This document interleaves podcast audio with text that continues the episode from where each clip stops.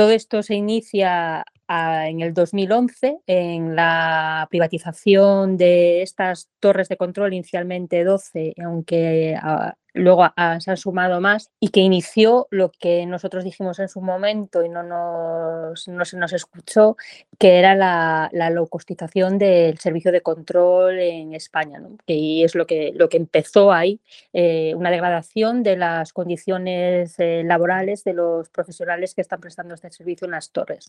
Y esto, en lugar de solucionarse y mejorar, pues ha ido a peor ha ido a peor.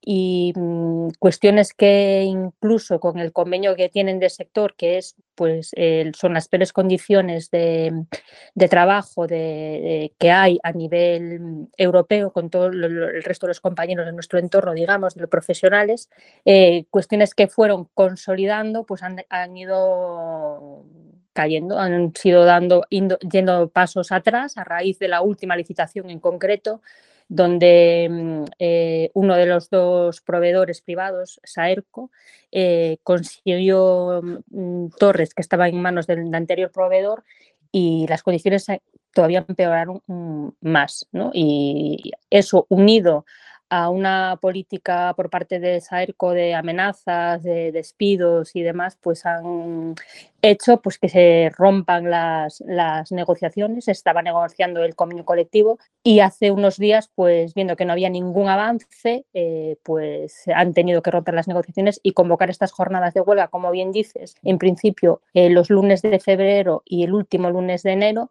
que veremos si queda ahí, si continúa o, si no, incluso no se inicia. ¿no? Va a depender de la voluntad real de, por parte de, de la patronal, que es que en este momento tienen la pelota en su tejado. ¿Quieres escuchar esta entrevista completa?